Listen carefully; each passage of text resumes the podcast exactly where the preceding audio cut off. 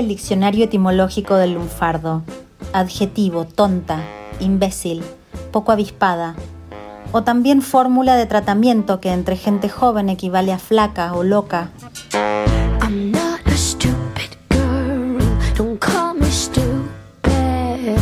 Ya no somos tan jóvenes ni tan flacas. Y es verdad que hay días que nos sentimos, que nos tratan como, que se creen que somos boludas.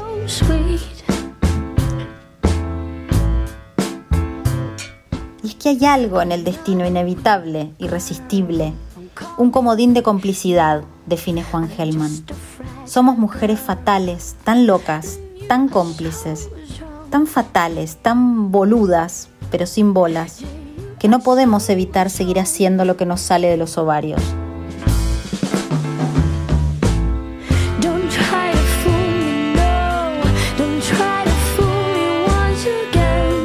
Aquí comienza Fatalmente Boludas, un espacio para el desorden mental y el boludeo colectivo a cargo de Arevalo, Caprarulo, Roncal, Vázquez.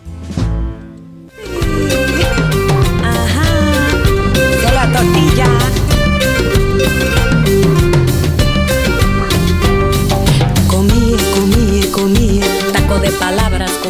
Hola, hola, hola, bienvenidas, bienvenides, bienvenidos. Aquí comienza Fatalmente Boludas, edición Summertime. Chicas, hola Arevalo. Hola Vázquez, hola Roncal. Hola, hola Capra, ¿qué tal? Hola Roncal, hola Vázquez, hola Arevalo, ¿qué tal? Ay, acá muy emocionadas, nerviosas.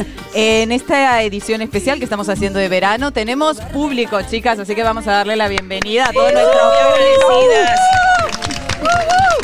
No solo estamos las cuatro juntas por primera vez desde el primer programa, sino que tenemos quien nos acompañe. Sí, Y con barra ahí a la izquierda. a las barras.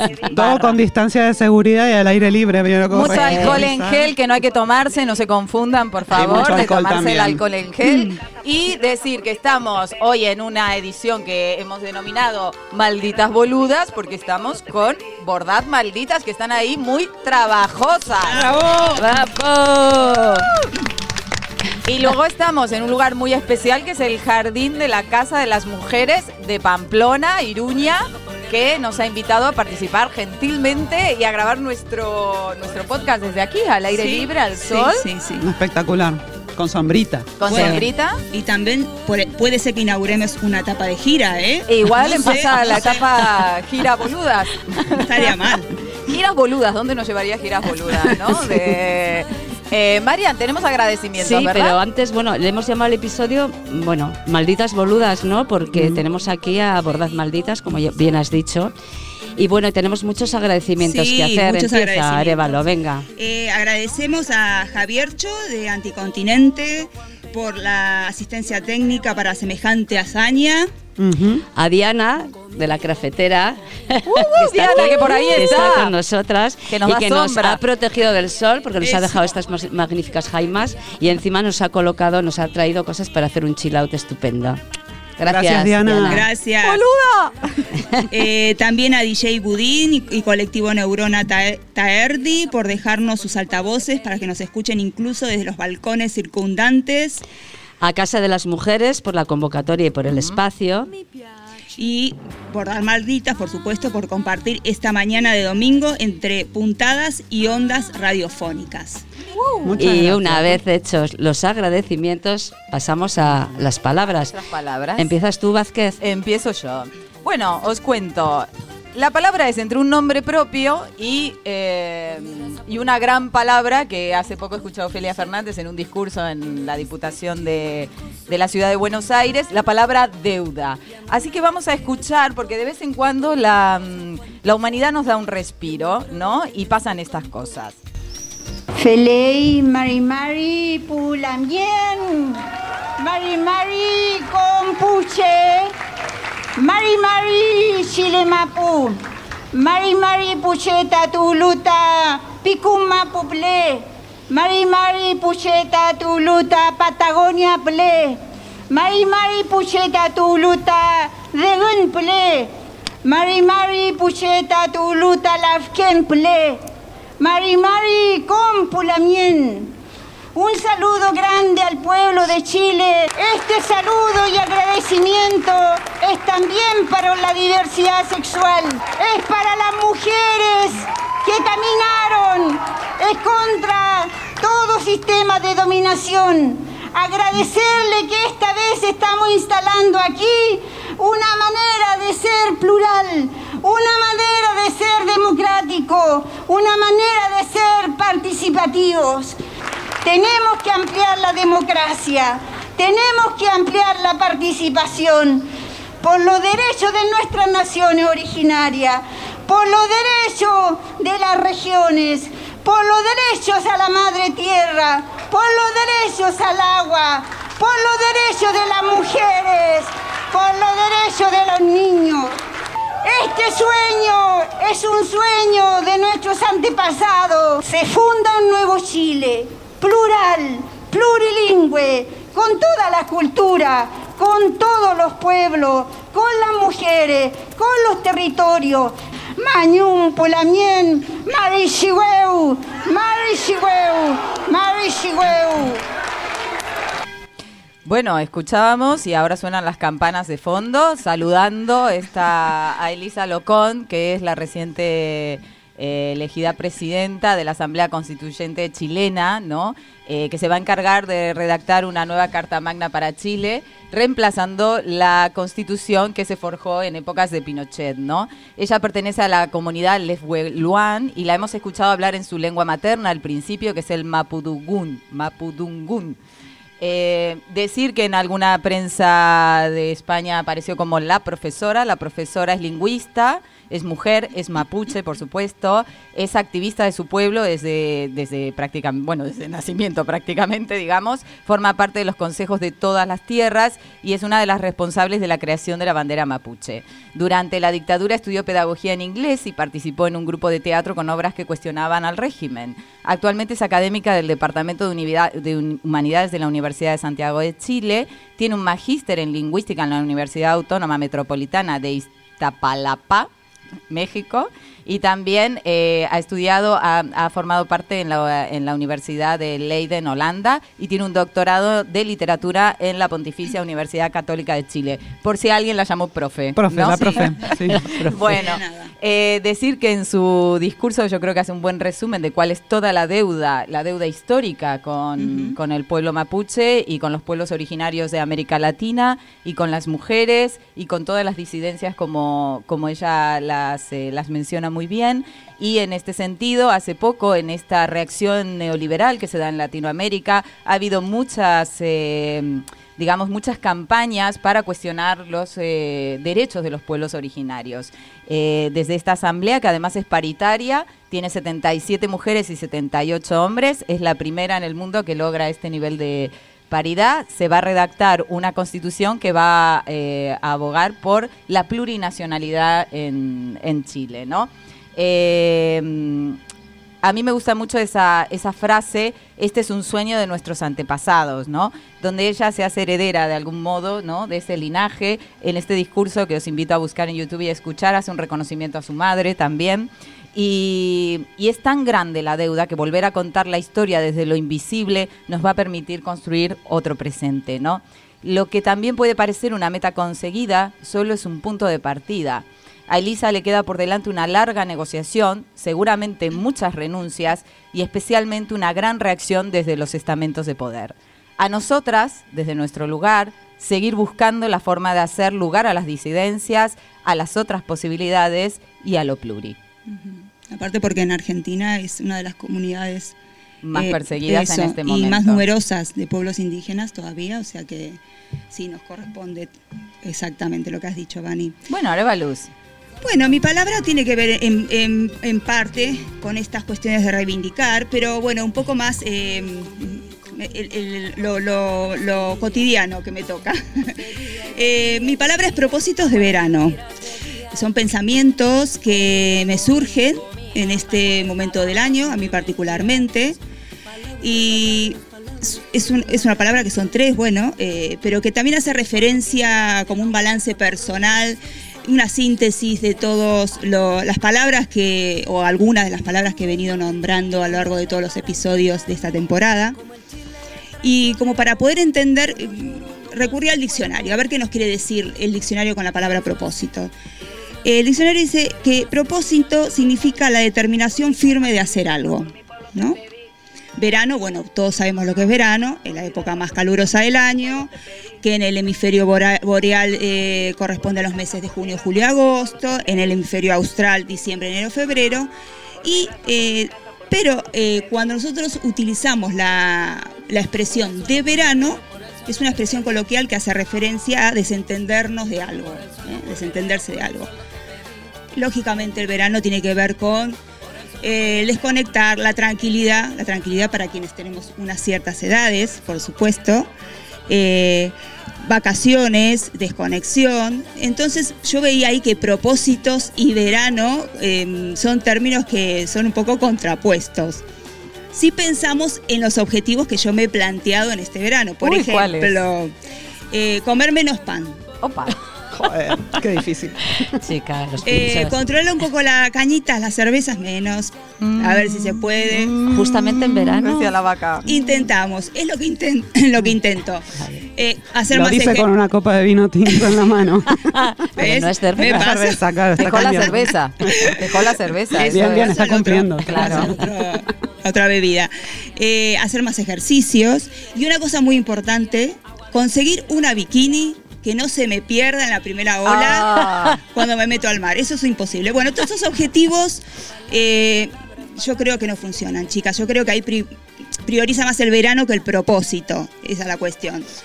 En cambio, el verdadero propósito, que yo digo que no tenemos que bajar los brazos y seguir luchando y seguir reivindicando eh, po- en- en- y romper, entre comillas, ¿no? romper todas estas reuniones y conversaciones en las que nos encontremos con el machirulo de turno, con esas sutilezas o más o menos sutilezas de micromachismos, eh, con esos comentarios de odio y desprecio contra los diferentes por sus capacidades, por su raza o lugar de procedencia, rompiendo fundamentalmente con esta complicidad degradante de los chistes homófobos, porque, amigas, esto también sirve y eh, en definitiva nos siguen discriminando, nos siguen violentando, nos siguen asesinando y matando salvajemente al grito de perras y maricón.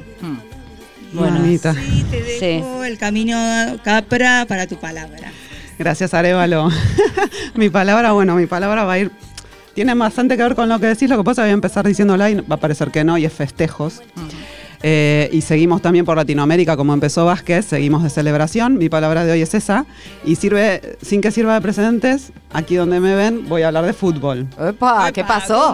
un. Una deja la cerveza, la otra habla de fútbol, que nos estamos volviendo Es locas. el verano, es el verano. Este, bueno, pasa que no soy futbolera, el fútbol me aburre, siempre lo digo. Este, y, y siempre digo que una de las cosas que no extraño de vivir con mi mamá, mi papá y mis dos hermanitos varones es esto de que siempre miran en la tele un partido de fútbol, sea de nuestro equipo, Vélez, querido, cariño, te tengo, de cualquier otro equipo, de la selección, de otros países, incluso de cualquier tiempo pasado donde el fútbol fue mejor, porque siempre había un partido para ver. Argentina, el sábado 10 de julio, o sea, ayer, para quienes nos escuchan después, el 10 de julio, ganó la Copa América contra Brasil. ¡Eh! A quien le importe. Bien. Pero no es de ese festejo del que quiero hablar, no, no, no. no. Resulta que al para llegar a la final, Argentina primero le ganó a Colombia en semifinales. Y ahí otra vez apareció la hazaña, la épica, el heroísmo. Esa que hace que hasta que, que la grieta esa que hay en el país por cuestiones políticas se cierre al menos por lo que dura el partido. Y esta vez fueron un poquito más de 90 minutos porque terminó en penales. Ese heroísmo está... Penaltis. Tradudo. Ah, Vale, penaltis. un los, se colgó un los aquí. Eh, ese, bueno, el, el heroísmo está corporizado en un hombre en este caso y no es Leo Messi, mal que les pese a mucha gente de aquí que sea hincha del Barça, que, que estará segura- seguramente queriendo que Messi haga buenas cosas en la selección, sino de un arquero o Portero. muy bien. Este, desconocido hasta ahora para muchos y muchas, al menos para mí, este, pero parece que juega bien en Inglaterra, en un equipo de Inglaterra, Opa. este, de nombre Dibu Martínez. El Dibu tiene 28 añitos y en el partido contra Colombia fue figura porque atajó tres penales. Grosso, ídolo. Pura emoción, el héroe de la jornada, todo Qué bien. reflejos. La cosa es que no solo se le celebró su efectividad a la hora de atajar, sino también la forma en que desafiaba a los pateadores, que no sé si tiene sinónimo en... No sé, los que tiran, pega la patada. Chutadores, El que chuta, el que chuta. Chutadores. Vale. Como ahora las canchas están semivacías, resulta que se escucha todo lo que se dicen entre ellos. Entonces, le decía cosas como, mirá que te como, mirá que te como. Epa. Este, como para asustarlos. cariñoso, ¿no? Muy Sí, cariñoso, ay, muy cariñoso. Entre otros epítetos que no voy a reproducir aquí, este, pero también se le festejó o se le celebró la forma en que festejó él mismo sus atajadas con un gesto que en todas partes del mundo significa lo mismo. Y traigo este tema hoy aquí porque bueno, hay una- un ex árbitro argentino, Javier Castrilli, muy polémico en sus tiempos por la severidad, la rigurosidad que tenía, que ahora es comentarista en programas de fútbol, de algo hay que vivir, y que al respecto de la actitud del Dibu y de su forma de festejar, dijo lo siguiente. Se tiene que por, el amonestar. por la mala palabra echarías, hubieses echado. Primero por el insulto Sí. y segundo por los gestos obscenos. Bueno, después vino el gesto Todos sabemos de- que esos gestos tienen una carga simbólica y en el fútbol la violencia simbólica acá en la Argentina la hemos naturalizado tanto que hasta la justificamos que es lo peor. No está justificado que le haga así, porque eh, a ver, ¿qué podemos entender? Que, que- que quiere esquiar. Por se- eh, señores, todos Sabemos lo que en el fútbol eso significa y la humillación que eso pretende estamos para con el jugador o el equipo que fue víctima de una derrota. Al derrotado le hacemos así. Claro, lo sometemos sexualmente al derrotado. Eso es lo que nosotros naturalizamos. Naturalizamos que un relator le diga basta de críticas a todo el mundo, tapándonos la boca porque criticamos. ¿Cuándo fue eso? Naturalizamos que los jugadores No, no sé. puteen, ¿Ayer fue puteen a los periodistas que los critican en los vestuarios. Naturalizamos todo, ¿sabes por qué? Y porque el argumento de que así es el fútbol, hay que acuerdo comprender, los muchachos están calientes. Perdón. Naturalizamos todas las parte barbaridades que ocurren. acuerdo, Así totalmente de está la. Argentina. Totalmente de acuerdo. Nunca Javier. ponemos freno, límite a los exabruptos, a, lo- a- a las cosas que nos afectan. Vivimos quejándonos de la violencia y no nos damos cuenta que somos violentos. Profe, La violencia simbólica que hizo, todo lo que hizo Martínez es violencia simbólica. A eso le tenemos que poner límites.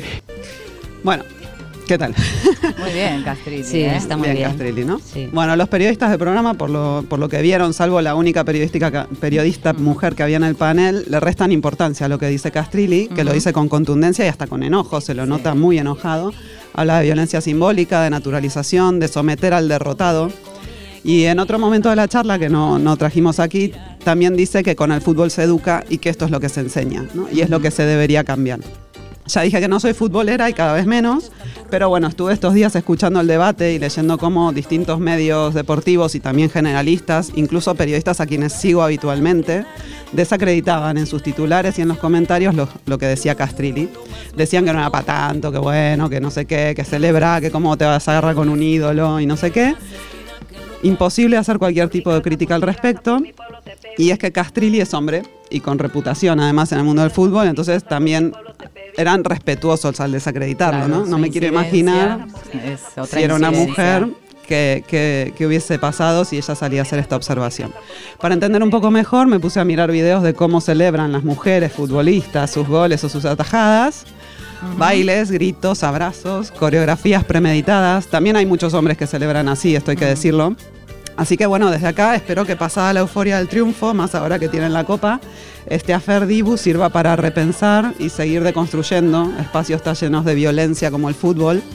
Este, porque si no nos cuestionamos este tipo de cosas, si los medios de comunicación y las personas que trabajan en los medios no se las cuestionan, podemos seguir yendo a marchas para denunciar feminicidios, podemos seguir luchando por los derechos LGTBI, pero no habrán cambiado mucho las cosas. Y hablando de coreografías. Roncal, Hoy, ¿cuál es su sí. palabra? Bueno, sí, mi palabra hoy eh, es, es el nombre, es un nombre, un nombre propio, el nombre de una mujer. De una mujer que me ha acompañado en muchos momentos de mi vida, que con la que he cantado y he bailado como loca. Por ejemplo, eso de explota, explota, me explota, brum, explotas. Bueno, ya está, ¿no? Ya sabéis que soy, por- de quién ¿Quién hablo. será? ¿Quién será? bueno, sí, Rafaela, Rafaela Carrá que se nos fue sin avisar el otro día y que estaría de acuerdo con todo lo que acabas de decir, Andrea. Y probablemente también Sí. con lo que hemos dicho todas, porque era una mujer que hacía gala de... Bueno, ya sabéis, bueno, o ya sabremos.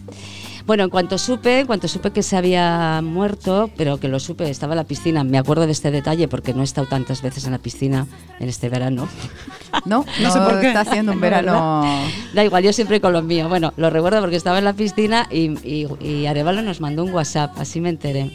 Y entonces enseguida dije que quería encargarme de su necrológica, algo que otras veces ha hecho Me Capra. robaste el obituario. El obituario Caprarulo. Pero te lo cedís. Sí, enseguida, me ¿no? lo cediste encantada. Bueno, y no lo pedí porque, porque haya seguido su carrera, que, que no, que la verdad que no, sino porque, bueno, me caía bien, sin más, y, que- y me apetecía hacerlo, ¿no? Porque esta, su música siempre me ha puesto contenta, ¿no?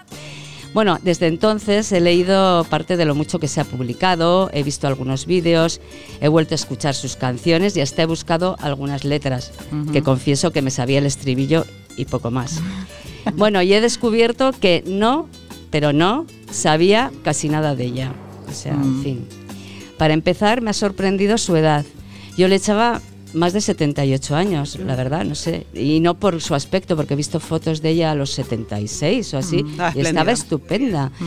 Sino porque la recuerdo de casi siempre. Y, por- y claro, no sé, supongo que a todos nos pasa cuando eres una cría y los mayores siempre te parecen mucho más mayores. Y ella ya era una estrella cuando yo la conocí, ¿no?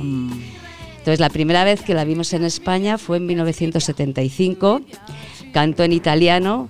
Felicita, ta, ta, la. Luego hizo versión en español, como de todas sus canciones, claro. Y bailó con el ballet Zoom en la tele pública, que era la única que había entonces. No me acuerdo, pero viendo las imágenes, llevaba una especie de buzo purpurina muy ajustado y se movía, bueno, en fin, como se movía ella. Bueno, supongo que fue un bombazo aquello. De ahí, de ahí viene tu amor por los brillos. Ah, puede ser, mira, es que estoy des- he descubierto muchas cosas.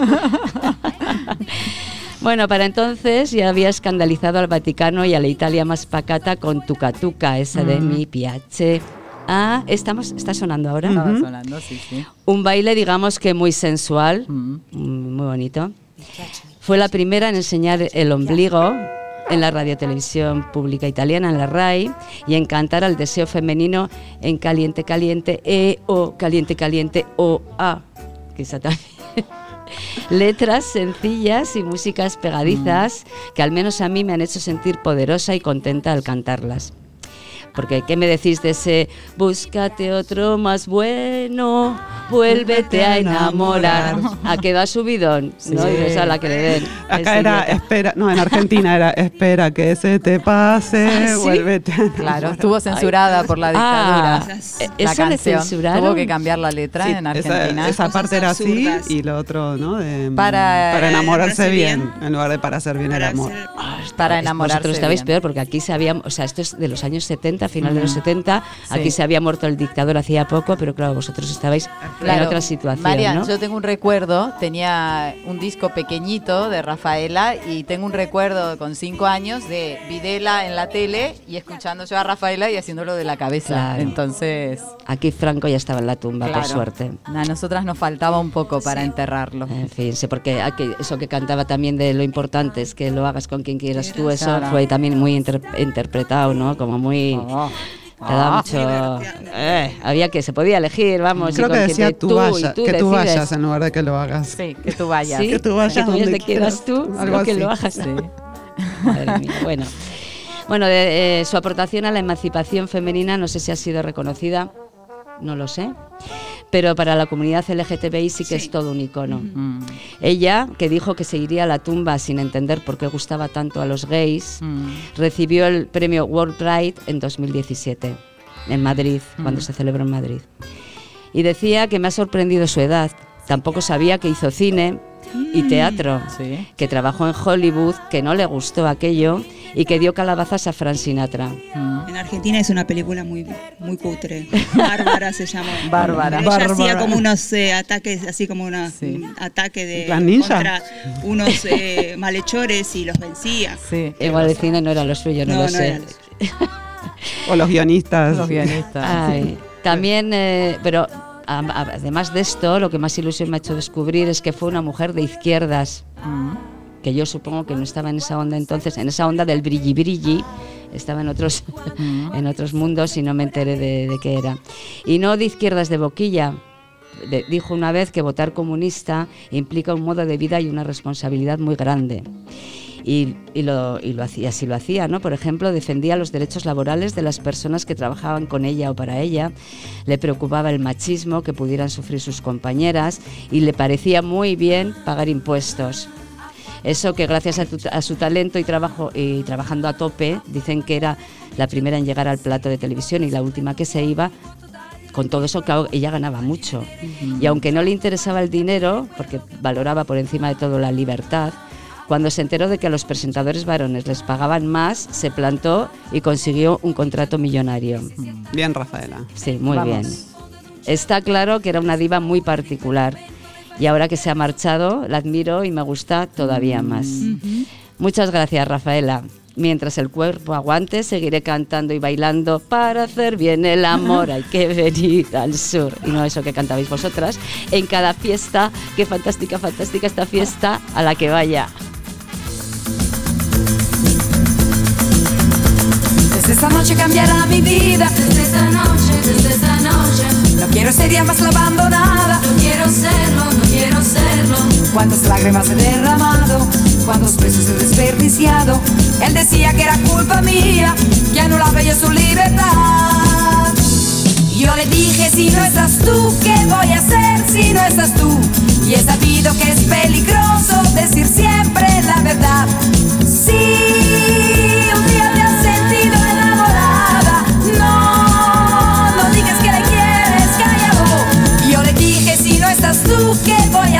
si no estás tú? Y he sabido que es peligroso decir siempre la verdad. Por eso aquí tengo yo esta fiesta, pero sin ti. Fiesta, qué fantástica, fantástica esta fiesta. Qué fantástica, fantástica esta fiesta. Esta fiesta con amigos y sin ti.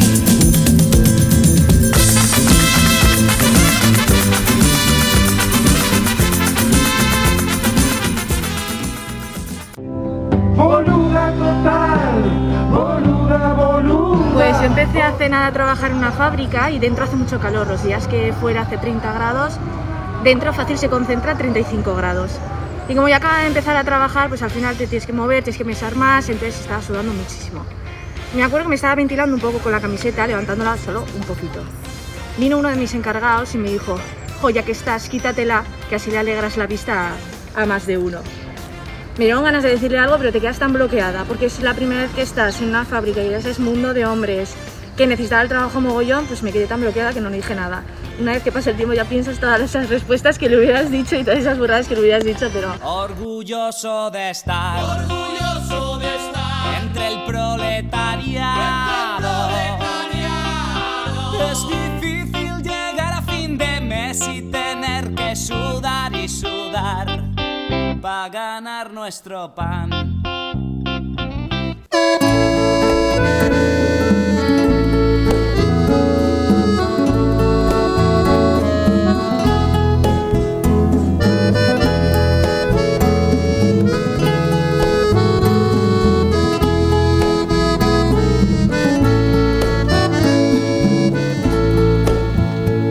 luminosas, inacibles, madrecitas añoradas, tejedoras del recuerdo, abuelitas de la infancia, inclinadas sobre el rezo, amorosas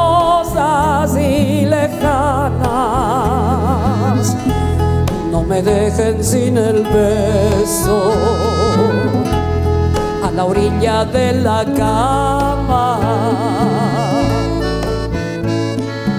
Bueno, estamos en lo que podríamos definir como un encuentro intergeneracional.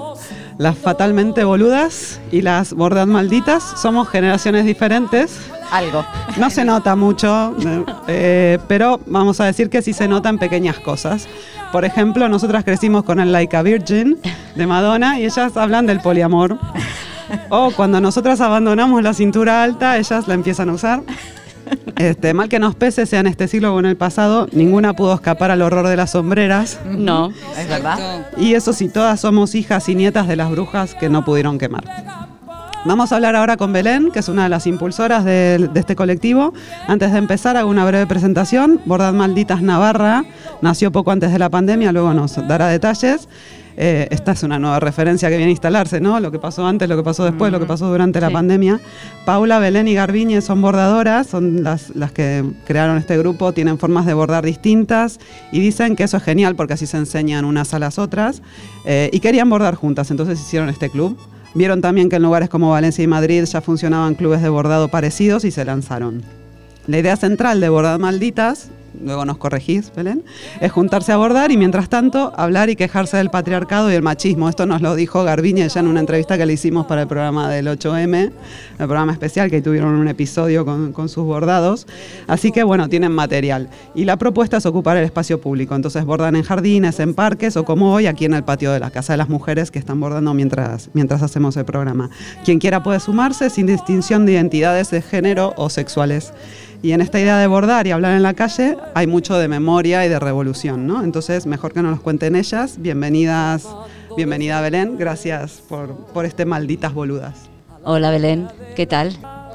muy ¿Qué tal? Bien, muy bien, sí. Mira, yo que todo esto que han dicho, like a virgin, eh, ¿qué más habéis dicho? Yo estoy todavía un poco más atrás. La yo cintura, llego- los pantalones a la cintura. El yo, los- bueno, sí, también los ¿Vos llevo a la qué, cintura. María Marujita Díaz? ¿qué? Hombre, no te pases. no te pases.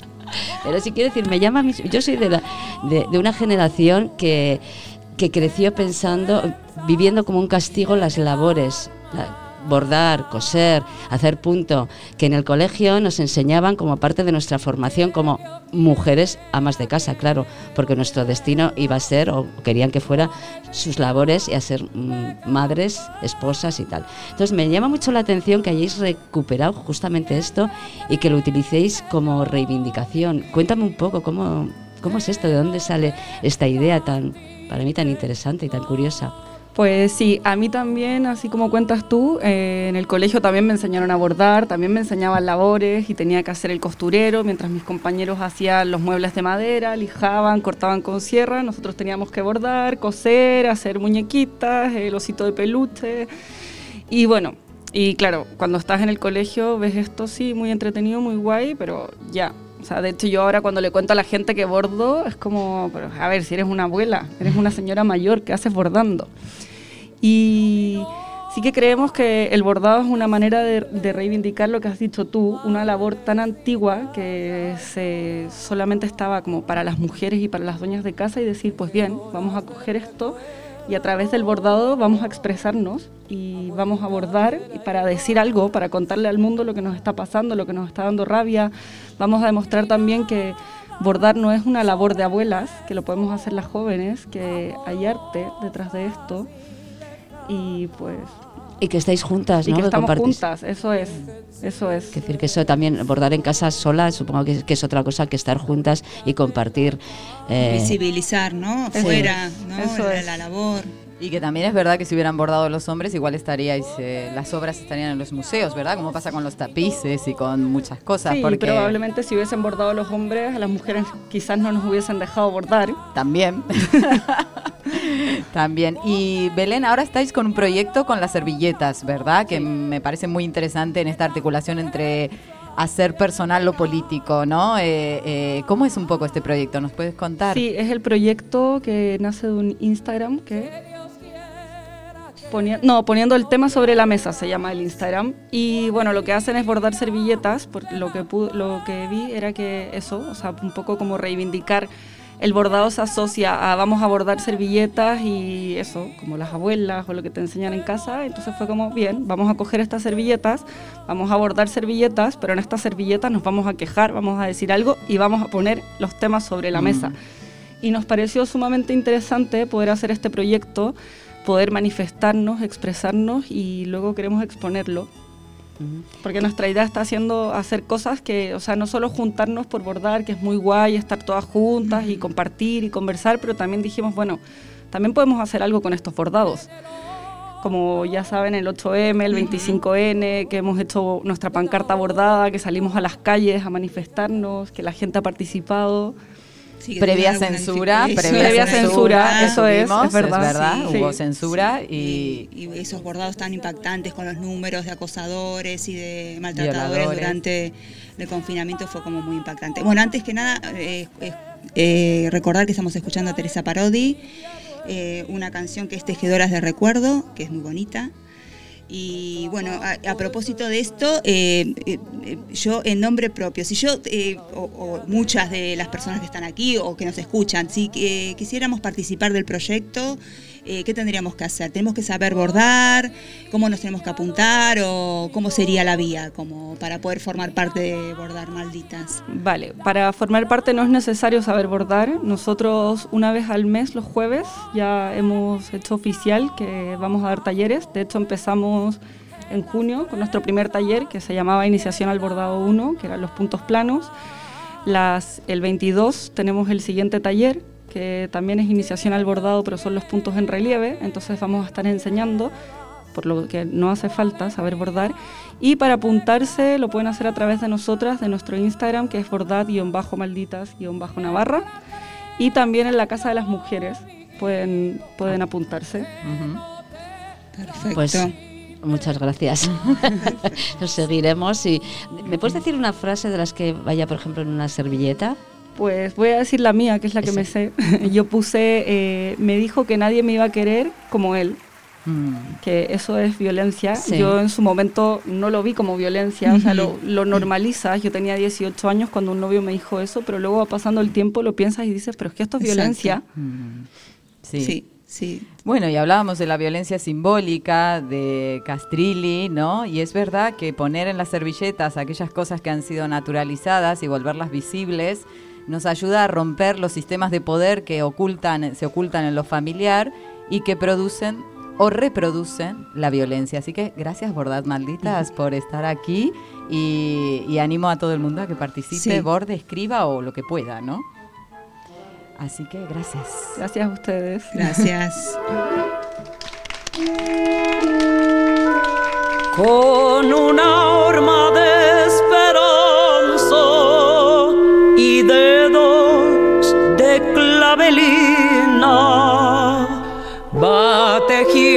su sombrero la manavita más linda qué finas que son las hebras tan finas como ella misma.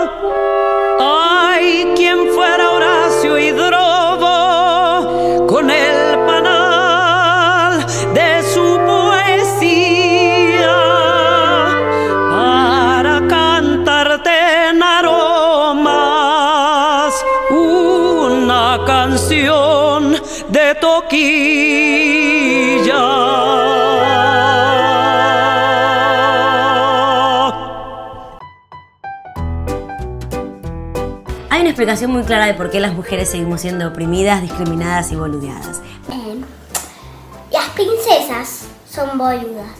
Dicen, ay, mm, rescatame, rescatame. Son meras boludas. ¡Boluda! ¡No te dejes gobernar! ¿Por qué no hacer un video de lo pelotuda que soy y de las cosas más ilógicas que hago por razones desconocidas? Bueno, hoy tenemos un programa espectacular, realmente. Si no aceptamos ni siquiera lo que pasa entre nuestros labios vaginales, no tenemos salvación. ¡Qué boluda!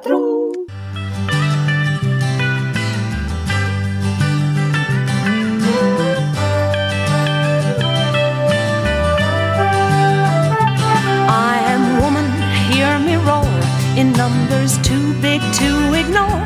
And I know too much to go back and pretend. Cause I've heard. Y seguimos aquí desde la Casa de las Mujeres de Pamplona.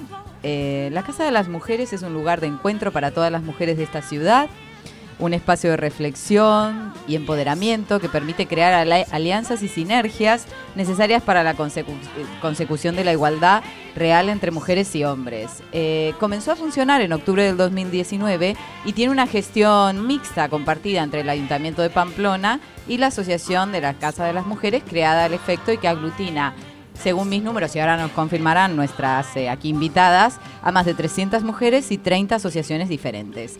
Eh, nos acompañan Patricia Oloris Espinal y Concha Fernández de Pineda, que son eh, miembros de la Asociación Casa de Mujeres. Buenos días, bienvenidas, gracias por estar acá. Gracias por darnos la oportunidad de, de estar con vosotras en este espacio tan feminista. Vale. Bueno, para empezar, eh, cuéntenos qué es la Casa de las Mujeres, ¿no? Un poco Vanina empezó a decir, pero bueno, ¿cómo, cómo surge la idea y cómo se formó? Pues eh, la Casa de las Mujeres ha sido un proyecto demandado por las mujeres de Pamplona durante muchísimo tiempo. Pero en, en diciembre del año 2017 se pudo materializar porque la concejala de Igualdad en ese momento, Laura Berro, eh, bueno, pues nos, llamó a muchas asociaciones de mujeres y nos, dijo que, que, bueno, pues que, había, que se daban las circunstancias para, para, hacer realidad este proyecto que ya estaba incluso en el plan de igualdad de Pamplona y también el acuerdo de gobierno municipal en, esos, en ese año. Eh, se hicieron reuniones con distintas asociaciones, una mesa de experiencias y eh, conseguimos que desde el ayuntamiento eh, nos pusieran en marcha un proceso participativo para que fuéramos las propias mujeres las que sentáramos las bases de este proyecto. En el, el, proceso participativo se desarrolló desde abril a julio del año 2018 y de ahí salió una base para el proyecto y un equipo y un grupo de, de, de mujeres muy eh, determinadas y con un propósito claro, y lo, con lo que hablabais antes del propósito, uh -huh. el, el, sacar adelante la casa.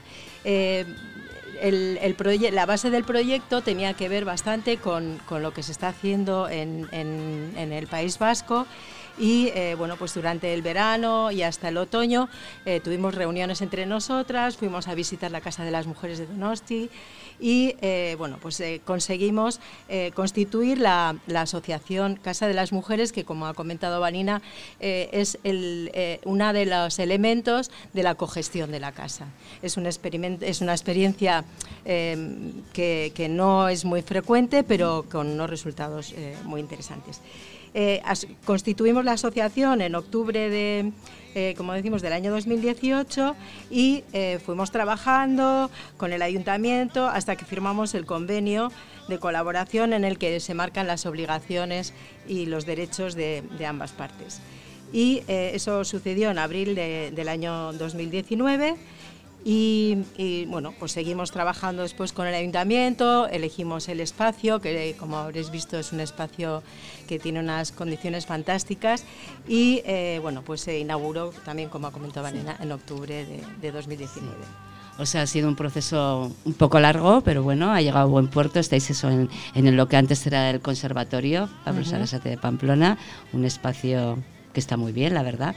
Y, y por lo que decía uh, Vázquez, hay 300 mujeres, se puede ser socia de manera de forma individual y, de, y, la, y asociaciones, o sea, es una, una forma mixta, cuéntame, es que no, no me entero no, muy o bien. O sea, las mujeres que forman parte de la asociación lo hacen de lo hacen de, de manera o sea, de manera individual. Luego sí que es verdad que la mayor parte de las mujeres pues pertenecen a pertenecen a asociaciones pero o sea pero ellas o sea cada mujer se hace socia de manera de manera individual. Entonces ahora mismo sí que hemos contado que tendríamos unas 300 socias y que o sea que pertenecerían a unos 40 colectivos o sea las que pertenecen pues que habría unos 40 colectivos de asociaciones feministas que hay en Navarra Ajá. O sea, son 400 mujeres, ¿me has dicho? No, 300. 340 colectivos. O sea, mujeres que pertenecen a unos 40 colectivos. Pero aquí se funciona a nivel individual. A nivel, a nivel individual. A nivel individual.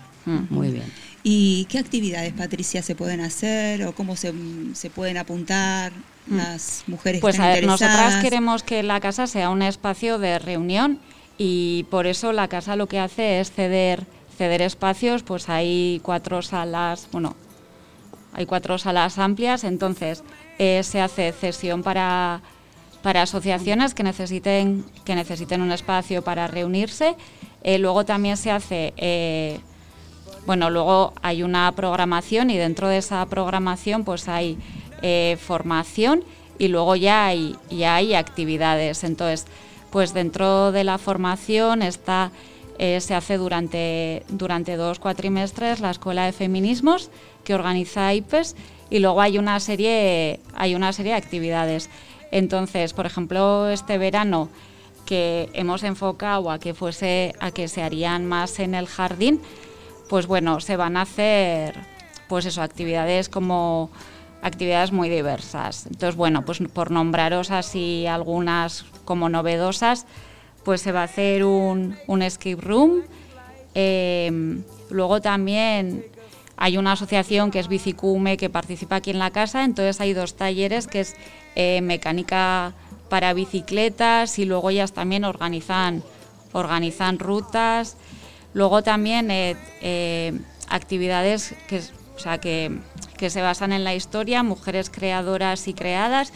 Se hace una visita también al, al Museo de Navarra ¿no? para conocer sobre todo las obras que tienen relación con las, con las mujeres. Y luego también hay otra actividad que se hace a lo largo de todo el año, que es el chikun.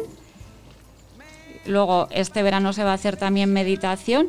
Y luego, eh, otra actividad también que se va a hacer cada 15 días, eh, nos juntamos aquí en el jardín y, y mujeres que pertenecen a esos colectivos que hablábamos antes, pues eso, se van a reunir aquí y eso, para juntarse, para conocerse, para hablar un poco de los colectivos a los que pertenecen y luego pues harán un poco como vosotras, ¿no? Pues cada día tendrán como un tema un tema diferente. Entonces, bueno, eso es como una nueva actividad que se va a hacer Sí, este verano. Muchas, muchas, ¿no? Muy interesante, muy variada. Sí, este verano ha muchas- despuntado.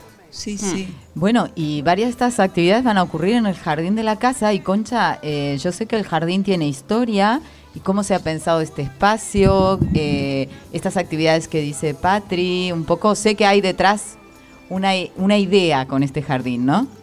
Pues sí, este, este jardín eh, eh, desde el principio vimos que, era, que tenía un potencial enorme, sobre todo bueno, con el clima de Pamplona en verano, pero en cualquier momento estamos bajo este cedro oloroso que, que ahora mismo no se nota mucho porque, por exceso de calor, pero cuando hay una humedad Se es nota. impresionante.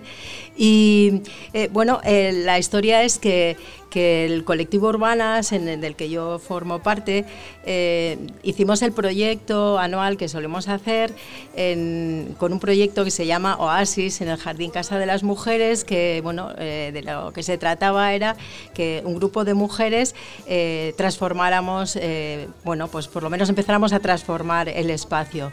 Eh, se hace, se, hizo a través de una participación, soñando, viendo, buscando alianzas, después materializando los, los pequeños trabajos que hicimos, bueno, y diseñando también el espacio y después, bueno, pues poniendo en, práctica nosotras mismas, porque a veces las mujeres nos falta esa parte de, de- de- de materializar parte de, de los proyectos que requieren eh, el aspecto físico también, ¿no? Y el trabajo. Entonces, eh, bueno, eh, lo que ocurrió es que después llegó el, el, el- COVID y, se paralizó muchísimo, pero la base de, de la filosofía de, de este espacio es dedicar distintos rincones para actividades. bueno, pues en una pared que tenemos aquí detrás, el poder proyectar eh, bueno, pues, eh, películas, documentales. El- buscamos el rincón de las oradoras, que a las mujeres a veces nos cuesta tanto hablar en público, el poder hacer prácticas. Un pequeño espacio era para, para juegos de las niños y niñas. eh, y luego, pues la parte ya más relacionada con, con lo, con lo natural era eh, poner plantas, pero relacionadas con, con la, con, las ideas eh, de y unir todo esto pues, con el cuidado del planeta. O sea, el proyecto es muy potente, ahora mismo estamos retomándolo y, y bueno, pues eh, ya veis que, que tiene mucho recorrido hasta ahora y esperamos que muchísimo más en el futuro. Vale, eh, Concha, que me cuesta mucho decirle Concha, ya saben, por el programa anterior. Por el programa anterior. Que... Tengo un problema con la palabra Concha. ¿Qué significa, no? Sí, Concha? sí, sí, ya lo siento. Eh, Mi abuela no lo sabía, entonces. El problema lo tiene ella, yo, nada más. ¿eh? Sí, porque a las chicas les sale bien, yo me cuesta todavía. Pero bueno, ya. el pudor que tiene una de Un chiquita. tiempo más y ya lo vas a poder decir. Sí, ya podré, podré. Eh, bueno, vos o Patricia, cuéntenos, eh, para, para ir cerrando ya, cómo las que se quieren apuntar en alguna de todas las actividades que han mencionado, que son una más interesante que la otra, más este, copada, como diríamos también en Argentina. En Argentina sería copada, sí. ¿Cómo se apuntan? ¿Dónde se informan? Por, no sé si tienen redes sociales o venir aquí a, casa, a la casa y apuntarse. ¿Cómo se hace? A ver, eh, cuando sale la programación, la, la difusión la hace, la hace el ayuntamiento. Entonces sí que hay como diversos canales por los que, por los que llega lo que es la, la programación. Entonces, eh, bueno, en un principio, las mujeres que quieran apuntarse se apuntan, se apun- o sea, tienen que llamar al 010 y desde ahí se apuntan. Lo que nos ha pasado este año es que, bueno, para bastantes actividades han quedado todavía plazas libres porque el proceso de, de la matrícula fue un poco precipitado. Entonces, eh, pueden llamar aquí al, al teléfono, o sea, a la casa o luego también eso, por mail también, o pueden, pueden preguntar cómo inscribirse. ¿Podemos decir el teléfono y, la, y el mail? ¿Lo tenés a mano? La mataste, creo. Bueno, Yo creo que sí. lo buscan, no, si no lo buscan en, lo buscan en internet. Sí, en la web de pamplona.es tenemos. podemos decir al eh, final, si no. Sí, Sí, tenemos el teléfono, sí, sí. Vale.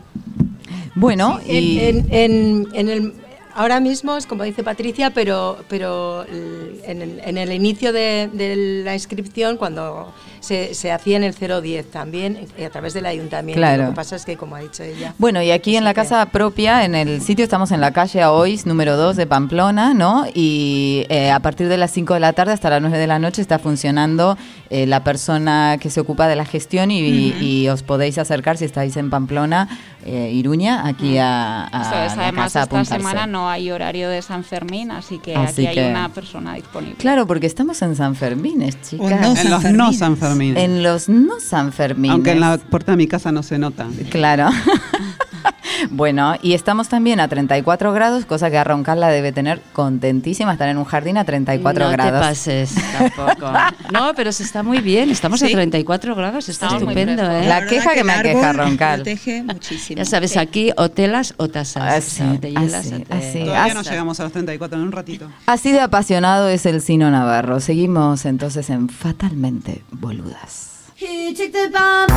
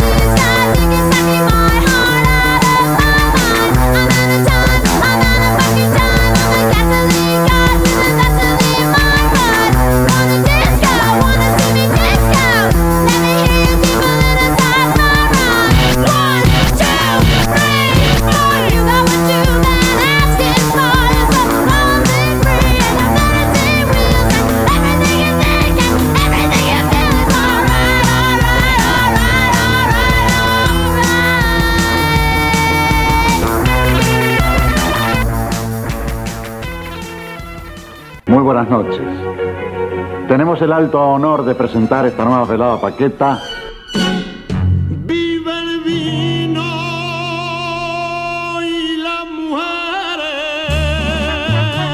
Creo que ahora sale un vinito, ¿o no? Sí, a mí me encanta. Me da unas ganas de tomarme un vinito.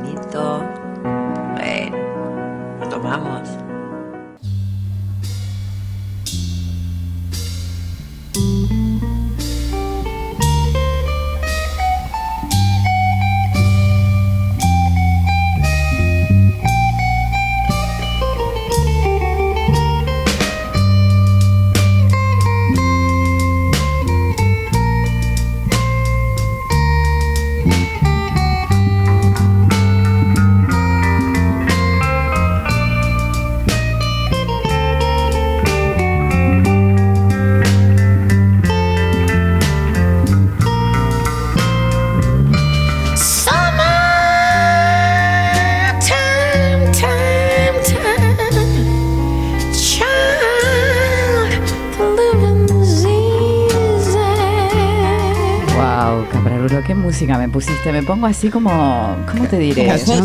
No, me sale la voz de perra así un poquito, ¿no? Eh, y además esto tiene mucho que ver. Vamos a escuchar muchas versiones de Summertime. Porque vamos a hablar de los amores de verano. ¿Existen los amores de verano? ¿Qué son los amores de verano? Yo creo que existen. No sé si son buenos, eh, pero existir existen. Son Esas- efímeros. Esas anécdotas que tiramos así Sí. al aire, ¿no? Sí, sí. Que te marcan también. Para decir, bueno. Como qué la chungo bikini que es. del sol. Sí, también. Exactamente. Hiciste un buen paralelismo. ¿Viste? Son esas marcas ahí en la piel que quedan. Yo creo que los de primavera son más duraderos. Mis viejos empezaron su historia un 21 de septiembre, primavera austral, ¿Y están cuánto? Hace 52 años. Oh, eso no lo Bueno, conoceremos. ¿eh? más siete de novios. No lo conoceremos eso. Ya acá, además ya con el nivel de divorcios que hay en la pandilla esta, no... si jugar- juntar 50 significa vivir 200 años a este paso. bueno, pero yo creo que lo propio del amor de verano tiene que ver con lo efímero, con que no se prolongue 52 años de casados, ¿no? Sino ya O sea, ya vamos con esa idea. con esa idea. Sí, yo creo Sí. que es más un rollo. Un ¿no? Lo que rollo. llamaríamos un rollo, Sí, ¿no? El verano no se presta. Bueno, es todo que pasa y tal, es todo como tan flu, fla, fla, ¿no? Te vas a otro sitio, conoces con a, gente que no, ¿no? conoces, o sea, gente nueva en otro sitio, igual en la playa, que, bueno, estás más desinhibida, relajada. Y bueno, igual conoces a alguien, bueno, pues yo qué sé, lo Pero que eso- dura, dura, lo que dura el verano o, o menos, y ya Ah, está. Me Las parece que a vacaciones. posteriori, ¿no? Lo estamos analizando mucho. Yo creo que cuando éramos adolescentes los vivíamos con una pasión como que era el amor de tu vida y no Hombre, Ah, por supuesto. ¿No? Sí, yo no fui muy enamoradiza de adolescente. Yo tampoco, pero no tengo, digo, me, como lo me infundía mis mucha amigas. desconfianza el objeto de deseo, entonces no era muy enamoradiza. Yo ¿Vos, sí. Arevalo? Yo vos tenés sí. una cara de, de que el verano fue terrible. Es que lo que has dicho, eh, la playa, eh, el sitio, invitaba un poco. A, algunos le confunden la noche y a vos la playa. La noche también, todo junto. Era así, era la noche en la playa. Fíjate el sino y vos terminaste vinculado al surf, estoy pensando, ¿eh? Que no fue casual lo de la playa, Era como ¿eh? un antecedente. Claro. Es verdad, todo tiene que el ver con rasgo, todo. el rasgo que no lo perdemos fácilmente, ¿eh? rectificar del rasgo. Bueno, yo les digo que así con los años he pensado que mis amores de verano han tenido que ver con lo que en ninguna cuestión formaría parte de una pareja para mí. Es decir, eh, por ejemplo, recuerdo un ingeniero especializado en energía fósil Uh, que vivía en un country y jugaba al golf. Nada más alejado, nada más alejado de tratando de acordarme, no me acuerdo. A ver, un Sí. country, explica lo que ah, es un un country. country. tenés razón, un barrio cerrado, privado de Argentina, con cierto, bueno, una clase media alta y medio pijo, vamos a decir, en términos españoles.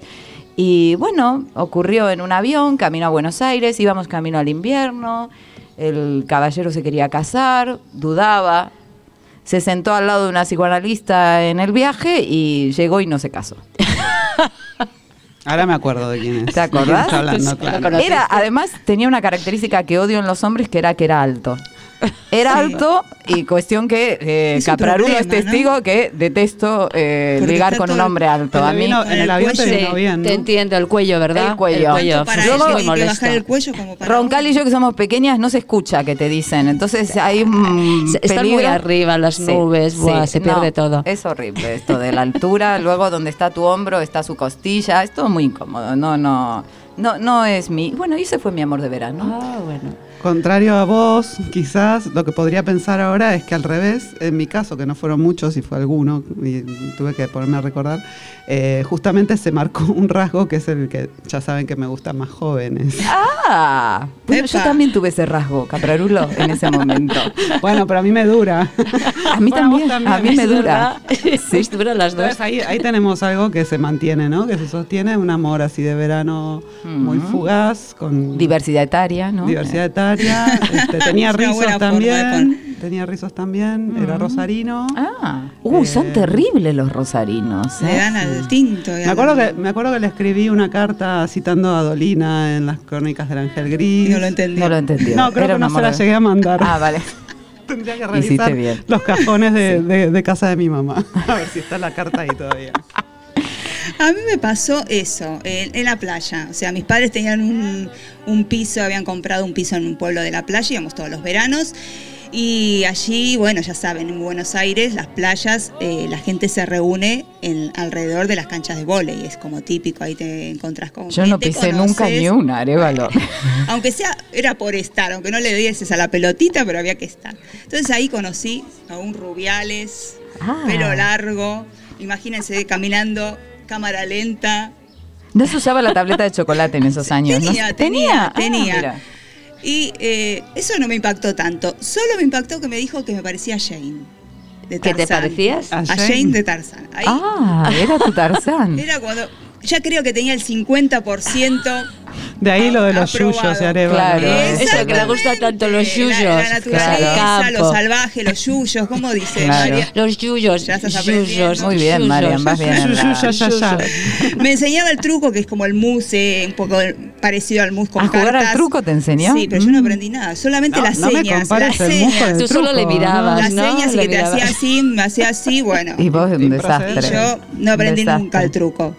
Una vez caminando por la playa ahí en la noche romántica, me dice, romántico me dice, mira, estas estrellas que están aquí te las regalo para que, me, que te acuerdes de mí por Oh, siempre. era muy argentino el modo, ¿eh?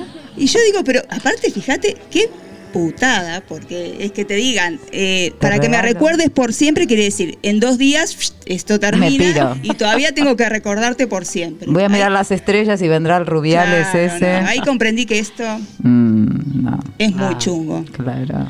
¿Y Marian? Bueno, yo me tengo que remontar a la, a la adolescencia, yo creo, pero incluso más joven que tú, me parece a mí. Un, también ¿Pero qué, en la primaria, playa. Marian? ¿A dónde te remontas? Joder, hombre, la adolescencia no empieza en la primaria, ¿no? Que yo sepa. A mí por lo menos no. Ahora sí, ahora sí. Pues nada, fui con una amiga y que sus padres tenían, habían alquilado un piso también en, en- en la playa, en Valencia, en el pueblo que se llama Sagunto, que por cierto no, no es que sea muy bonito, o no lo recuerdo así. Ujú. Y en aquella urbanización, en aquel sitio, había un chico que a mí me gustó mucho. Pero es que no pasó de ahí, es que no me acuerdo de nada. Yo soy así de pa- panoli. O sea, yo creo que fue todo puro platonismo. no Ay, sé si, bueno. si hubo ningún acercamiento de ningún tipo, supongo que sí. No, no de ese tipo. Bueno, no sé de qué tipo estáis pensando. El Da gesto igual. del Dibu, el gesto del Dibu. No, de ese seguro que no. Te imagino un Pero verano bueno, azul, bicicleta Sí, para arriba, poco, bicicleta claro, para que no en abajo. bicicleta, pero vamos, por lo Con, con demás. chanquete. En plan chanquete.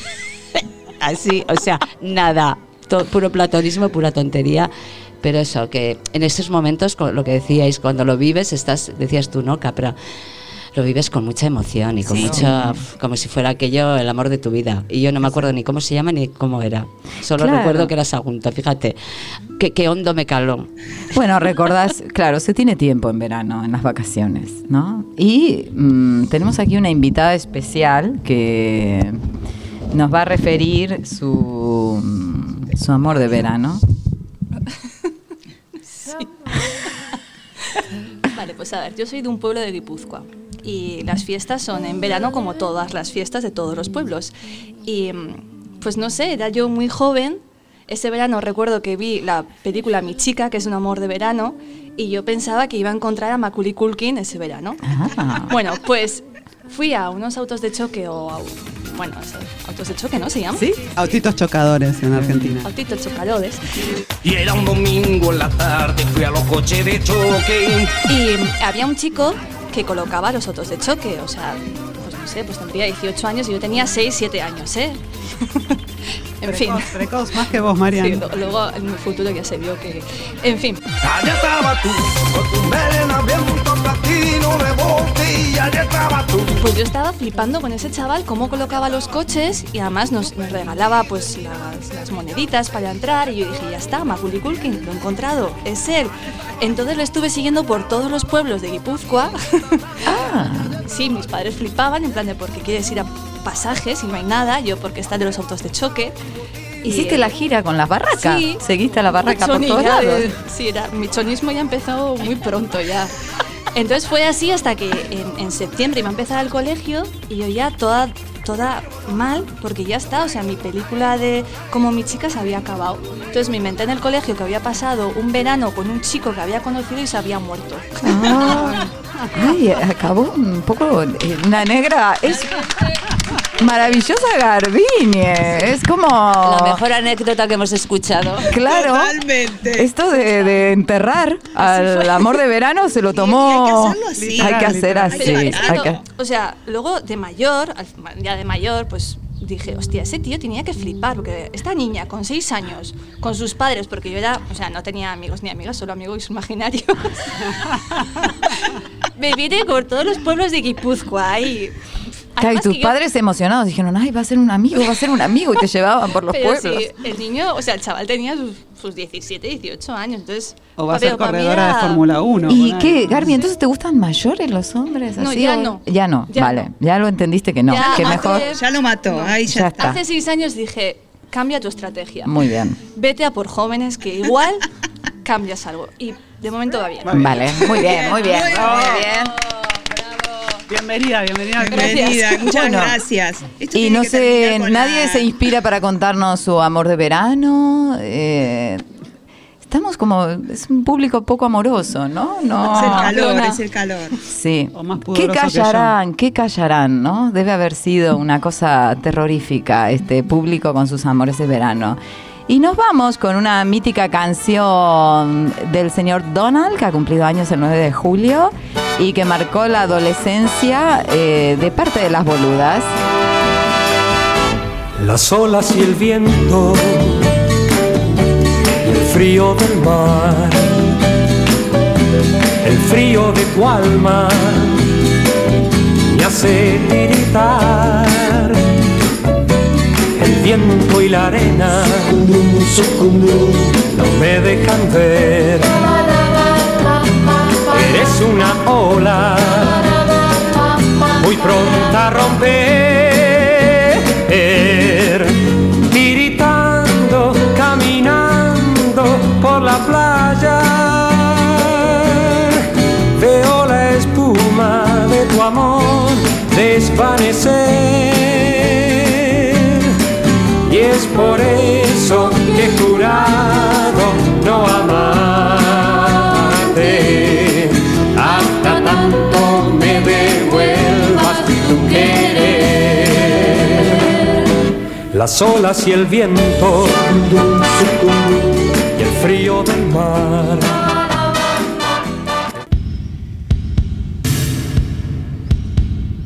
Lo que comenzó como una guerra de palabras. No, way, Donald Trump. There is nothing quite like a relaxing cup of café con leche in Plaza Mayor. Esto es una chapuza. ¿Cómo se dice en inglés? Some incredible, delicious empanadas. Nosotras somos buenas minas. Tienes muchísimo morro, ¿eh? Con voz alta, con voz clara. Basta ya de tanta cháchara. Lost in translation, yeah.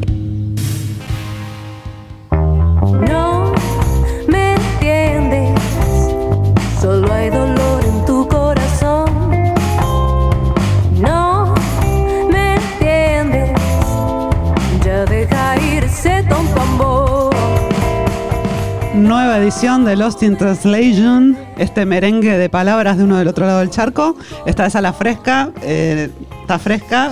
Gracias Diana otra vez, te agradeceremos fresca. infinitamente. Estamos no tan fresca. ya va subiendo y no sé si estaremos cerca de los 30, pero grados. Esos pocos días de Pamplona, ¿no? Eso que venía pidiendo Roncal desde hace Sí. tres programas.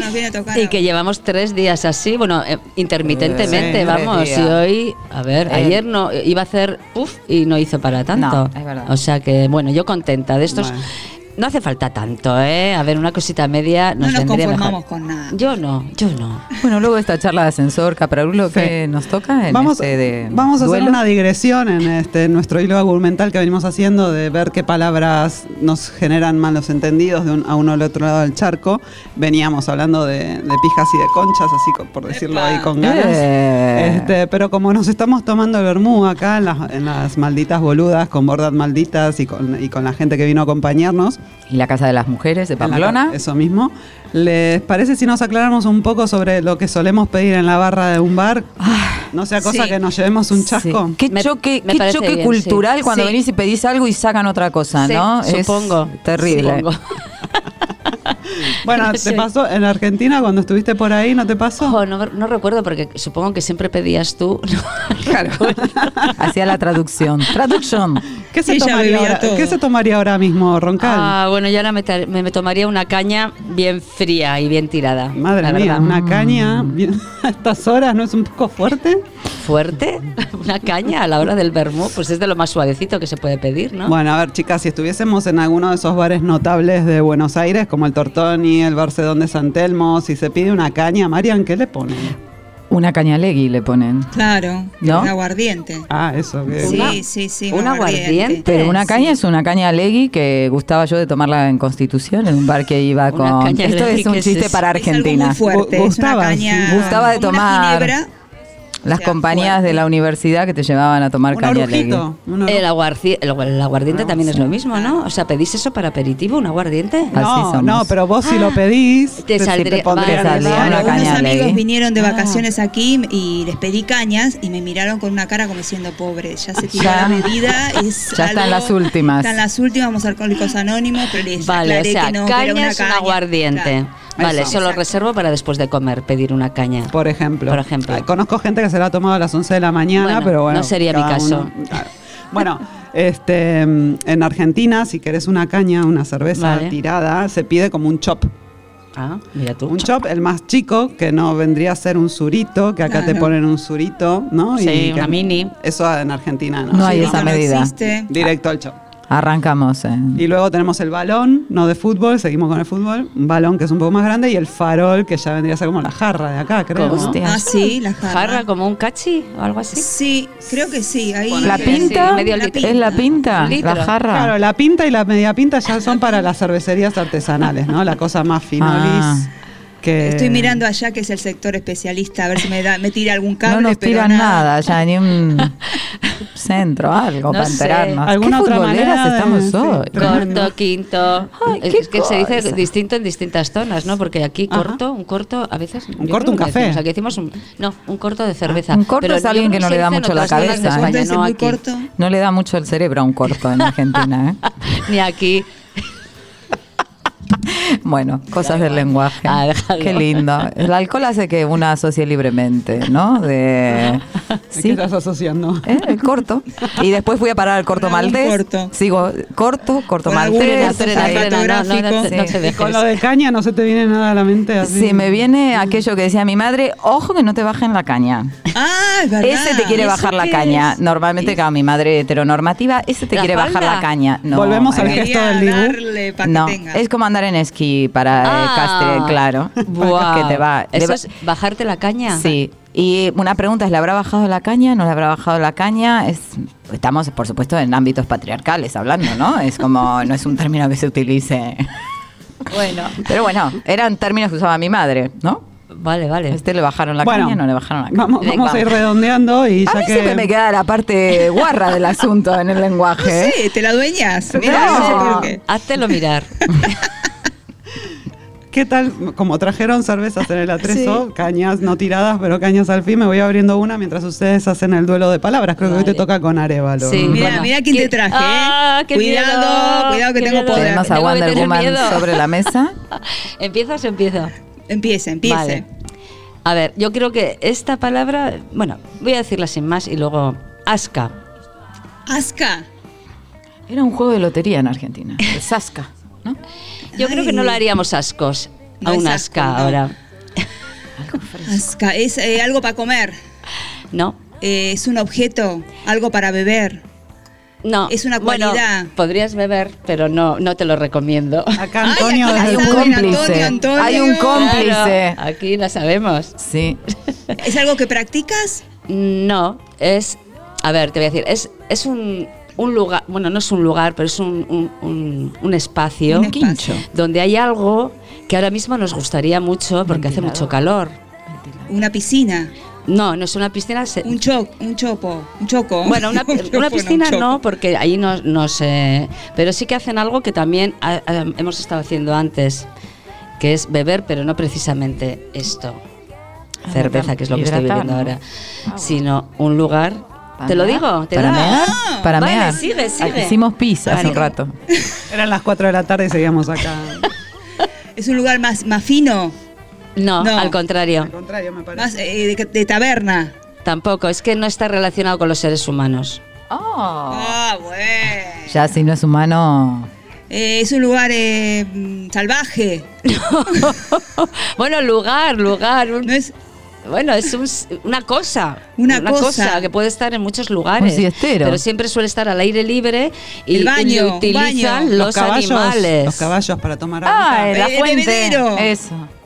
Ay, las da un asca. Un asca. ¿A que te A tirarías al asca Capra. ahora? ¿A que te tirarías a un asca? No. No, pero si está limpia. Así que a no. decir, que esté limpita. Está Sí, limpia, por favor. Si está limpia, Mm, ¿no? sé, no sé. Este año Un remojón. Mucha garrapata ahí en el río. Hay Ah, gente- vale. Ya nos están contando gente que saca las garrapatas. Arevalo, Bueno, te lanzo la mía. Lánzala, Ya sabes que lánzala. yo me doy a la de tres, ¿eh? O Escucha sea, esta. Venga. Estar en la pomada. Ah, bueno, pero eso es estar en el ajo de algo, ¿no? Ah, qué fa- Es que aquí también se dice estar en la pomada. ¿Sí? Es que estás en. Es se muy está haciendo algo, tú estás ahí metida en todo lo que se está haciendo. Estás bien enterada. Bueno, estás, tiene sí, otra ¿no? connotación Tiene otra también. connotación. Ah, vale. Sí, bueno, a ver, sí, es verdad, pero además que. Además que. ¿Quién estar en- dirías que está en la pomada? De los presentes. Nosotras estamos en la pomada. Sí, también, además del en el Allá público. en el Pues público, estarían, en el público. estarían aquí vuestros colegas. Fermín. ¿Los colegas decir los de derecho a roce? Sí. Vale. Los detectores de palabras Marian que fallaron. También, ¿no? aquí hay mucho que está en la pomada. También. Sí. Bueno, sí. Gente que se enter- que sabe de Dásela qué por lo que buena, no seas Sí, guacha, que sabe, que sabe, que está informada, muy bien, que está en la cosa, muy bien, muy bien. Perfecto. Vale, oye. Oye, o sea, nada. Estás hecho en Argentina, Oye, que Marian. no pasa nada, que yo he perdido Estoy- muchas veces y esto lo Estoy dejemos. vencida. Vale, pues Estoy eh, vencida porque el mundo me Nos es vamos. así. Venga, que nos No vamos puedo y nos vamos a parar. ir con una canción de Toreros Muertos. Hemos hablado antes de beber, de beber cañas, no agua, sino cañas y beber. Y esto es Mi agüita amarilla, que y- y describe un interesante recorrido. Y creo que he bebido más de 40 cervezas hoy.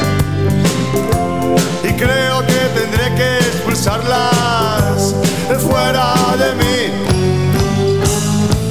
Y subo al váter que hay arriba en el bar y la empiezo a mear y me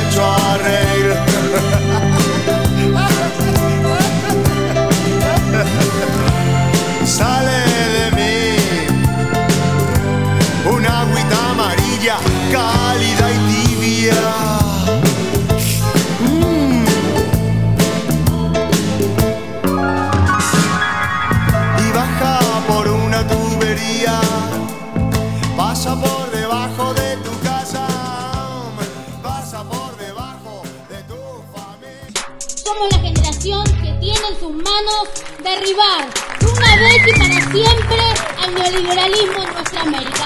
Porque la tibieza la aburrecía a mí me seca la concha. Nada. Perdóname mi amor por ser tan guapo. Simplemente es un regalo celestial. ¿Qué quieres? Las mujeres me persiguen. Me han convertido en su objeto sexual. Perdóname amor. Bueno, bueno, bueno, vamos a hablar de un objeto sexual. Ay, ¿qué ¿Cómo pasó, no? Arevalo? ¿Cómo nos vinimos? Estamos como locas. Primero, cremas. Oh, ¿Cómo aquí, estamos de aquí. cremas, emulsiones? Sí, recién pasé por el baño. Al público presente, no sé si tienen aceites, ¿Tú crees cremas. que, Una que me hará falta factor, prote- factor solar? Y no, no, bueno, igual. sirve también. No, sirve que la voy a exponer, no la voy a exponer al sol, ¿no? Es más, creo que hoy que estamos con las bordadoras vamos a necesitar el cacharro ese para descoserla. También, sí, todo viene Para bien, levantar, todo eh, bien. se va Lo apuntada. importante es que esté volátil. Siempre volátil. Yo estoy a full con la vitamina C, así Ah, que mira, Bueno. el retinol. vitamina C.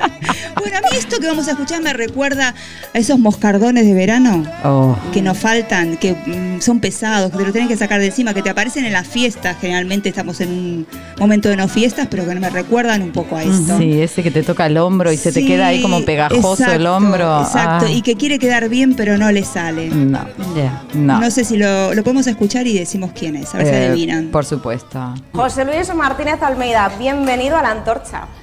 Muchas gracias, Cintia. Y si Irene Montero y Siloy del CSI no me castigas, un placer estar aquí contigo. Bueno, bueno, qué maravilla, ¿cómo empezamos? Y Y bueno, Bueno. ahí lo dijo José Luis Martínez Almeida, que es el alcalde de Madrid, eh, que bueno, si tendríamos que hablar de su aspecto físico, su cara, se- Sí. nos recuerda... Pero su discurso, ¿no? Eh, ¿Cómo decir? Si alguien no entendió bien el concepto de me la seca, que alguien venga y te diga esto de... Totalmente. Ay, perdóname que te diga que eres guapa, igual me mandas preso.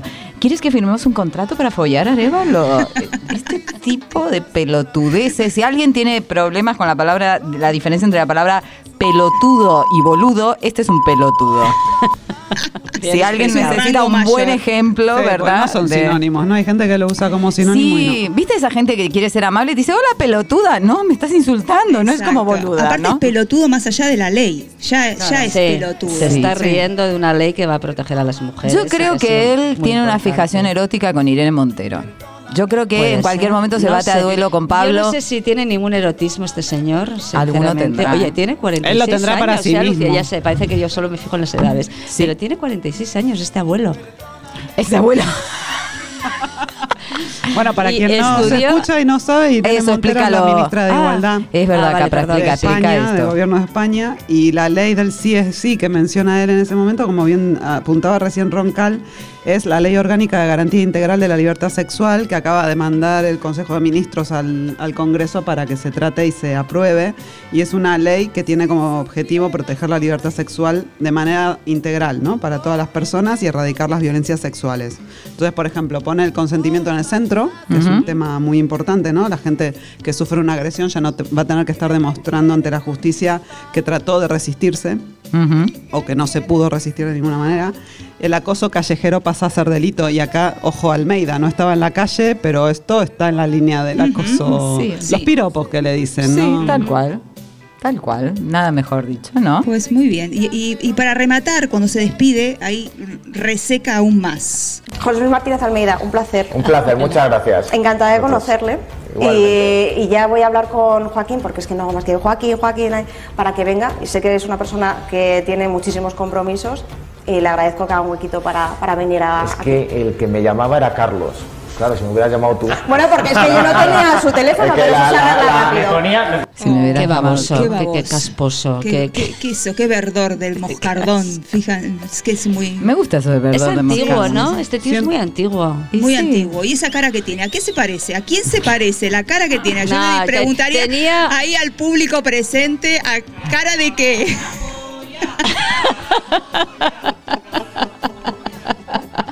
exacto, exacto.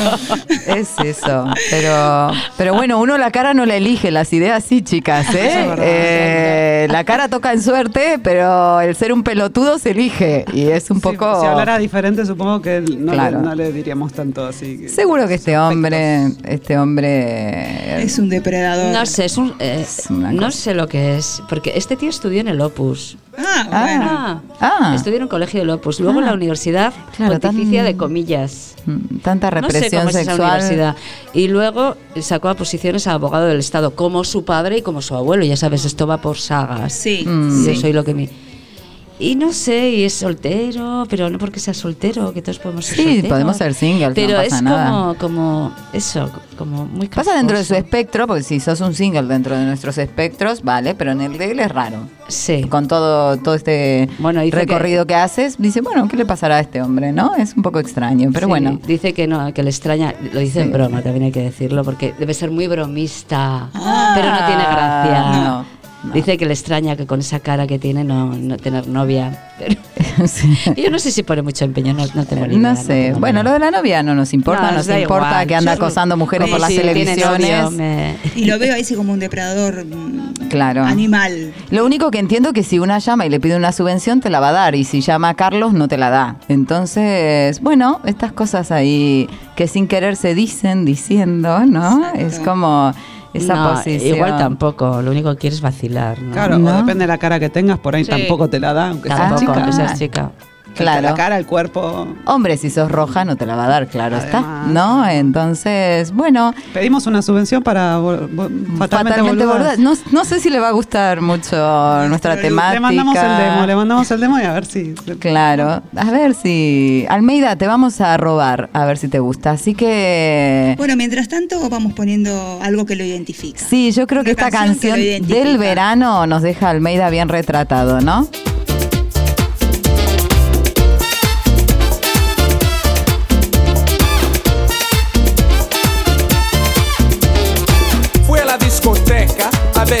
Conseguía una fresca. Got myself some rum, cause where I'm from sometimes you need some. Me tomé mi trago y una princesa pasó por mi lado. La miré con ganas, con esa carita de fama. Ella miró, oh sí, ella pasó, oh no. Ella se volteó con una sonrisa. Tengo que bailar con esa muñequita. El DJ puso brinca y enseguida quise jalarla para la pista. Y cuando llegué, ay, llegó el tiburón y con él se me fue.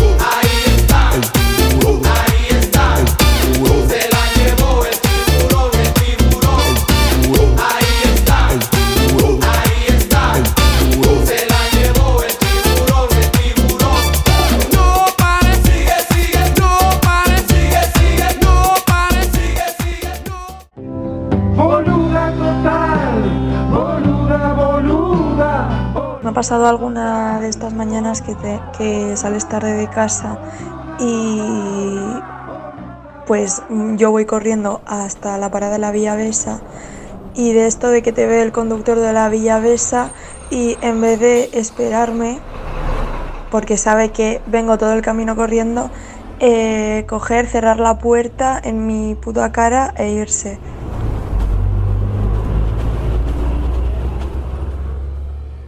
Dale alegría, alegría a mi corazón. Es lo único que te pido al menos hoy. Y dale alegría, alegría a mi corazón. Y que se enciendan las luces de este amor. Y ya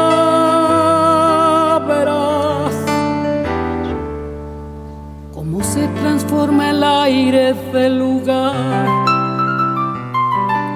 Y ya. Eh, estamos escuchando a Mercedes Sosa, o el 9 de julio cumpliría 86 años esta grande de la canción argentina, y bueno, queríamos hacerle así un pequeño homenaje. Qué voz tan viva, ¿no? Preciosa. Grandiosa. me encanta. Es como cada año emociona más. Sí, Mercedes. sí, exactamente, como Gardel. Sí, es verdad, es nuestra Gardel, sí, sí. Pues algunos más ya sabéis que ha cumplido Paca, que hoy no nos acompaña. Sí, le echamos de menos. Sí, verdad. Pero es que ella también tiene derecho a vacaciones y le hemos dado vacaciones. Está muy merecidas. reponiéndose todavía de los festejos del centenario, porque eso le dio mucho la vuelta. Y, y ahí anda, cogiendo fuerzas, perdón, tomando fuerzas para seguir adelante y llegar al 101, que ahora es su meta. Y bueno, este veranito a ver si, si puede salir un poco, disfrutar un poco de- del, del aire libre, que está muy encerrada. Y, y bueno, de todas maneras, ya- ya está disfrutando. Ella sigue positiva con sus bajoncillos, pero sigue positiva. Bueno, con la resaca, con 100 años la resaca es más larga, ¿no? Me imagino yo. Lo es con 50. Con 50 se nota un cambio cualitativo, con 100 más, ¿no? Y con, y con treinta y pocos que tiene ahí Belén, que también está de Sí. resaca, Sí, también parece que es larga. ¿eh? Tampoco para que no. Sí, para que no todo Sí, vaya. sí, sí. Bueno, chicas, vamos a repasar todos los agradecimientos que tenemos, que son un montón. Volvemos a agradecer a Javier Cho, eh, Anticontinente, por la asistencia técnica para semejante hazaña. A Diana de la cafetera. te queremos. Recién vacunada de la segunda dosis. Porque si estamos fresquitas, bueno, ya, ya no tanto, pero si hemos estado No, fresquitas es gracias a ella. Exacto.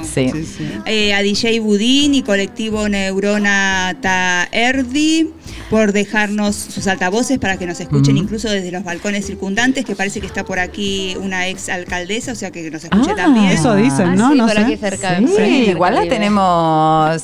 Hacete feminista, boluda, boluda. No voy a asomarse a las vecinas, de- pero bueno, no, sé. Estarán algún de viaje de ahí. esos que paga Telefónica, che, por objetivos, ¿no? Bueno, también tenemos que agradecer, por supuesto, a Casa de las Mujeres por la convocatoria y el espacio. Sí. Y vamos a Y recordar, espera un momento, perdona, de balón, te voy a interrumpir, me disculpas, me disculpas, porque eh, nos habíamos dejado sin decir su, su contacto. sus contactos. conta- entonces, su Gmail es casa de las mujeres arroba pamplona.es y el teléfono es 948 11 02 30. Muy bien, para apuntarse Adelante, en las adelante. actividades. Y también Bordal Malditas, nuestras queridas Bordal Malditas por compartir esta mañana de domingo entre puntadas y ondas radiofónicas. Eh, y si quieren seguirlas es en, en Bordad-Malditas-Navarra. Muy En- bien. Eso en Instagram. En Instagram, Que todavía por la TikTok no tienen. ¡Qué bordan de maravilla! Sí, que podéis ver todo su proyecto en Instagram y todo, todo lo que ha pasado hoy. Seguramente colgarán Yo voy a ir preparando mi servilleta. Muy bien. Muy bien. Bueno, eh, Capra, Sí. eh, nuestras redes. Bueno, claro, cosas. esta es la Summer Edition, como dijimos al principio. Al principio. Este, y claro, ahora vamos a ver cuándo volvemos, pero Sí. tendrán este programa para escucharnos, Sí. podrán escuchar los anteriores. Muy bien. Este, y nos pueden seguir por Instagram, que también tenemos, sin tantos guiones bajos. Os lo Más complicado sencillito, un poco, más- ¿eh? Yo apelamos al punto, siempre hay un punto entre nosotras, fatalmente punto boludas. Es nuestro Instagram, nos pueden escribir también a fatalmente.boludas.gmail para enviarnos palabras para roncar, aunque ya ven que no le hace falta porque nos viene, Se arregla- nos viene dando paliza. nos viene dando paliza, eh, o para enviarnos su testimonio de me sentí una boluda, me trataron como una boluda, se pensaron que era boluda, que estuvimos recogiendo algunos aquí hoy al aire de Iberre. Hubo dos personas que se animaron, si ahora cuando cerramos todo Se alguien más se anima más, también. ¿verdad? Sí, Genial. Este, así que nos pueden mandar también por correo eso. Eh, y nada más, síganos, no, no las vamos a No las vamos a defraudar. No me gusta mucho evocar eso. Eh, me No gusta más a mí el descamisadas. a la izquierda. Descamisadas volveremos y seremos millones. Lo, lo ¿no? convoqué al turco y se me volaron las hojas. Sí, es el ¿Te has espíritu. tocado? ¿Te has tocado? El Me espíritu, ya nos tocamos toqué. todo, pero sobre todo descamisadas, ¿no? Volveremos, seremos millones y, y bueno, pasar buen verano, Sí. Buen verano. Eh, traer muchas historias de verano y nos vemos pronto en un par de lunas, quizás. Exacto, sí, quizá. Ya veremos cómo va la Siempre que luna. te pregunto, ¿no? Eh, Quizás. siempre me Quizás, respondes, quizás. Ale, hasta la próxima. Ala. Gracias. Chao. Chao. Hasta aquí llegan hoy las fatalmente boludas Arevalo, Caprarulo, Roncal Bueno. y Vázquez. En este espacio de boludeo colectivo que volverá con la próxima luna.